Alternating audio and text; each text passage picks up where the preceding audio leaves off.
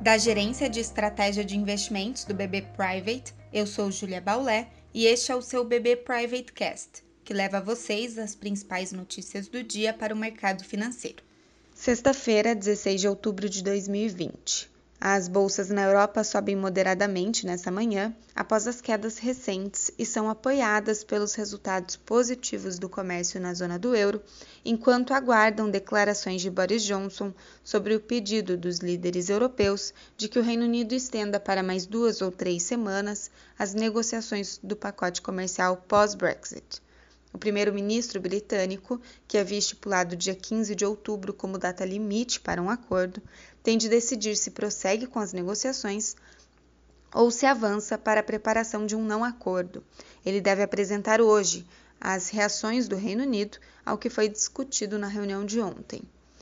Os futuros de Nova York, por sua vez, operam em campo levemente positivo, acompanhando o cenário citado, mas de forma mais tímida, enquanto é aguardado os dados de vendas do varejo e produção industrial no país. O impasse sobre o pacote fiscal também está no radar, considerando que precisaria ser definido em 18 dias por conta das eleições.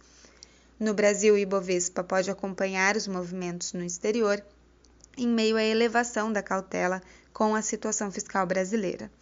Sobre a curva de juros, ontem o leilão das LFTs de prazo mais curto foi vendida apenas parcialmente, mostrando que o apetite do investidor ainda é limitado e resultou em um efeito inverso, com os prêmios recolocados na curva e ampliando os alertas para uma crise da dívida pública que conta com vencimentos pesados para o início de 2021.